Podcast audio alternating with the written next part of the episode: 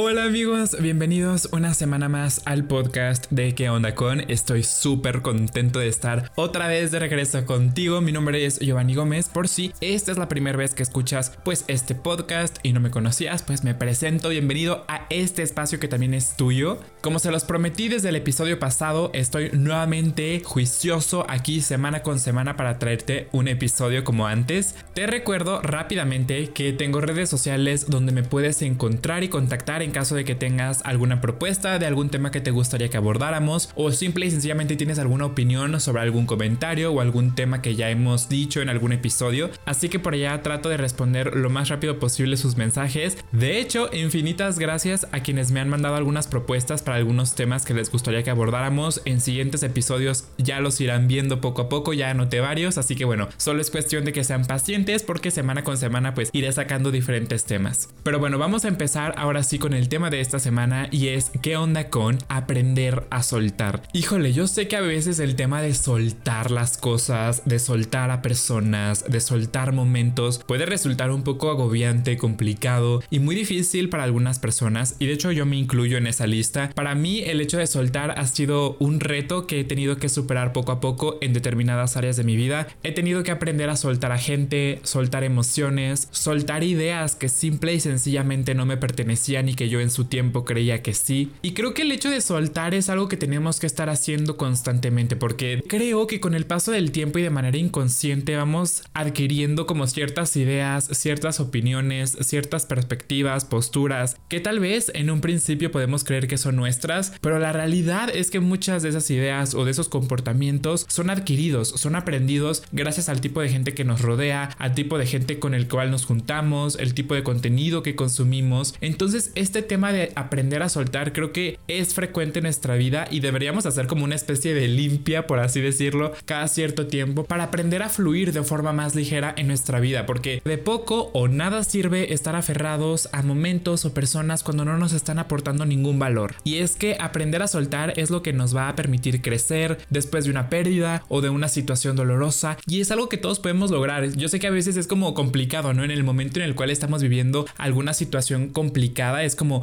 ¿cómo me puedo desafanar de esta situación? ¿Cómo la puedo dejar ir? Lo vemos como algo bien complicado. Pero realmente, si nos ponemos a analizar y a trabajar en eso, nos daremos cuenta de que no es tan difícil como a veces pensamos. Y, no sé si te has dado cuenta de que de pronto tiendes a aferrarte a momentos del pasado, a las personas o algunas situaciones, aun cuando estas o estos elementos te hacen sufrir. Tratas de olvidar o dejarlas en el pasado, pero simple y sencillamente no puedes, te cuesta trabajo. Y es que a lo largo de nuestra vida, vivimos todo tipo de situaciones, tanto positivas como negativas, y con frecuencia nos es muy difícil aprender a soltar y dejar algunas que han sido especialmente tristes, negativas o dolorosas. Por alguna extraña razón, como que nuestro cerebro tiende a aferrarse y a pegarse como chicle a esas emociones o bueno, a esas vivencias, ¿no? Como tristes. Y lo curioso y lo que me he dado cuenta es que a veces cuando hablamos de este tema sobre aprender a soltar, muchas veces nos quedamos precisamente con esta idea de que solamente se trata de momentos, personas, vivencias del pasado, es decir, personas que estuvieron en nuestra vida y que en este momento ya no están, momentos que nos hicieron a lo mejor muy felices, pero ahora en este momento ya no tienen relevancia y nosotros queremos seguir dándole vigencia y demás. Pero también me he dado cuenta de que nos podemos aferrar y anclar a situaciones de un futuro que posiblemente nunca va a suceder. No sé si te ha pasado que de pronto comienzas a idealizar, por ejemplo, la relación que podrías llegar a tener con X persona y empiezas a imaginar, ¿no? Todos esos momentos felices, maravillosos, los lugares a los que podrían ir, las cosas que podrían hacer, los momentos que podrían compartir y te empiezas a aferrar a esas ideas cuando la realidad está bien alejada. A lo mejor la otra persona en su vida te topa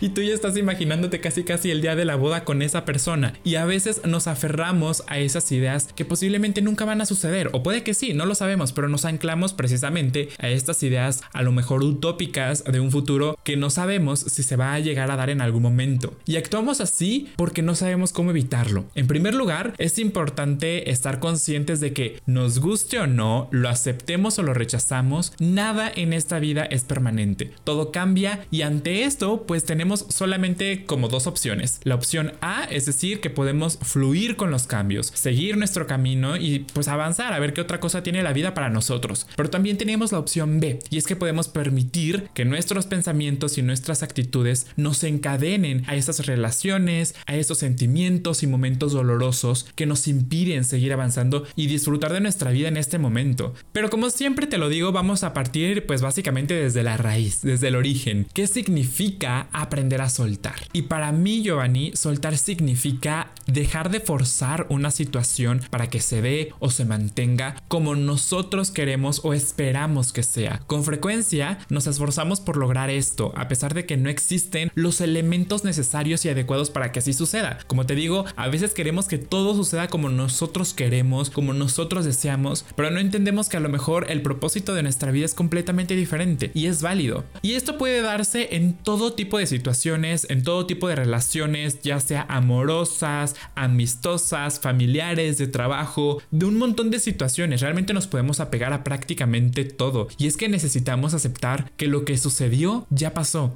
y recordarlo constantemente solo nos va a estar causando más dolor innecesariamente. Ten presente que el recuerdo no refleja la intensidad de amor que sentimos por las personas involucradas, ni su importancia, y también a veces nos da como ese deseo de venganza de, híjole, es que esta persona me hizo daño, pues me tengo que vengar. Todas esas emociones y sensaciones pues nunca lastiman a la otra persona. A la única persona a la que estás dañando verdaderamente es a ti mismo o a ti misma. Así que ahora te hago esa maravillosa pregunta del millón. ¿A qué te estás aferrando? ¿A qué tipo de personas te estás aferrando? ¿A qué momentos? ¿A qué sensaciones? ¿A qué emociones? ¿A qué recuerdos? Como te decía hace unos instantes, nos podemos aferrar a un montón de cosas, de verdad, la lista es infinita, sigue y sigue y sigue, pero en esta ocasión te quiero mostrar o mencionar algunas de esas cosas a las cuales tendemos los seres humanos a aferrarnos con mucha más frecuencia. Y en primer lugar, que yo creo que la mayoría de nosotros nos podremos llegar a identificar en alguna situación de estas, es aferrarnos a una relación. Y esto sucede cuando somos dependientes de alguna persona o no queremos aceptar que una relación ya terminó, que esa relación ya cumplió su propósito en este momento de nuestra vida porque ya no puede seguir avanzando. Otra cosa a la cual nos aferramos son los pensamientos negativos o erróneos. Estos pensamientos que vamos aprendiendo a través de los años y que ya sea por rigidez o por miedo al cambio no tratamos de modificar, porque hemos aprendido a adoptarlos como si fueran una verdad absoluta, pues cuando la realidad es bien diferente. También podemos llegar a aferrarnos a una adicción o a un mal hábito que nos sentimos de pronto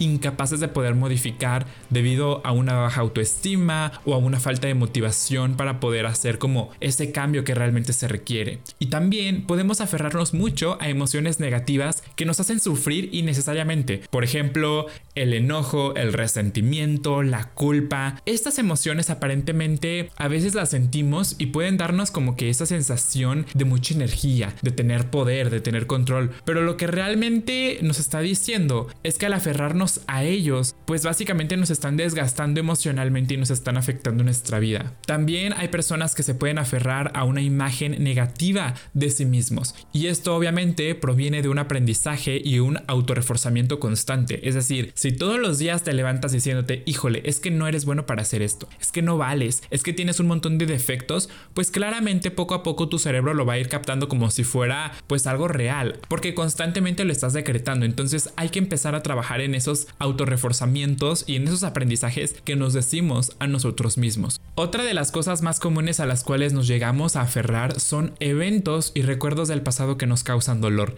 Con mucha frecuencia y facilidad tendemos a aferrarnos a este tipo de pensamientos o a este tipo de recuerdos porque refuerzan nuestra imagen de víctimas o porque nos mantienen precisamente en una posición en la que no tenemos que esforzarnos para tener que enfrentar un presente que no podemos o sabemos manejar. A lo mejor no queremos cambiar las cosas o no sabemos cómo hacerlo, así que por eso decidimos quedarnos anclados en ese momento de dolor. Pero déjame decirte que no todo se trata de aferrarse a recuerdos, sensaciones, momentos, sino que también hay gente que se logra aferrar a dinero o algunos objetos materiales, ¿no? A veces hay objetos a los cuales les damos un valor impresionante, descomunal, y la gente tiende a aferrarse a esos objetos como si su vida dependiera de ello básicamente. Y el último ejemplo de cosas a las cuales nos podemos aferrar, como te lo decía hace un momento, son a las esperanzas sin sentido, esas que no están basadas en la realidad, esas que nos hacemos en nuestra cabeza con ideas de un futuro utópico que no sabemos si va a suceder o no y nos aferramos a ellas creyendo que pues poniendo toda nuestra intención en eso se va a cumplir cuando pues posiblemente no sea así. Ahora bien, llegados a este punto del episodio y con lo que te acabo de decir, no sé si ya lograste identificar a qué tipo de elementos te estás aferrando o a lo mejor alguno de estos ejemplos te hizo ruido porque en su momento, en el pasado, pues te diste cuenta de que te estabas aferrando a esas cosas y ya las dejaste en el pasado. Y yo, como te digo, soy el primero en levantar la mano. En algunas ocasiones me llegué a aferrar a muchos de estos aspectos, no a todos, pero sí a algunos, y ya los he trabajado poco a poco. Pero es súper importante primeramente darnos cuenta de a qué cosas nos estamos aferrando para entonces poder trabajar en eso. Pero también de aquí parte otra pregunta, el, el por qué nos aferramos a estas sensaciones, a estos momentos, a estos objetos, a estas personas. ¿Por qué lo hacemos? Y existen nuevamente una infinidad impresionante de posibilidades aquí, pero pues las más comunes son el miedo al cambio o a lo desconocido, porque creemos que puede ser algo o muy negativo o muy difícil de manejar. También puede ser porque no queremos perder algo que nos gusta y nos causa placer. Y eso sucede, ¿no? Por ejemplo, cuando estamos en una relación, decimos, híjole, pero es que esta persona pues me gusta y también paso buenos momentos con esta otra persona. Y aunque tú sabes que esa relación ya no está fortaleciéndose, ya no está dando frutos, aún así te aferras a lo mejor por esos momentos que compartiste con esa persona o porque a veces te hace pasar momentos de placer que te agradan. También podemos llegar a aferrarnos a las cosas porque de cierta manera nos ofrece de manera equivocada una sensación de control y de poder. Cuando nosotros nos aferramos a algo, llegamos a creer que nosotros somos quienes tenemos ese poder de soltar y dejar. Y por supuesto, otra de las causas más comunes es por un sentimiento de apego exagerado, que muchas veces viene desde la infancia, desde que eres niño, y también por desarrollar una baja autoestima.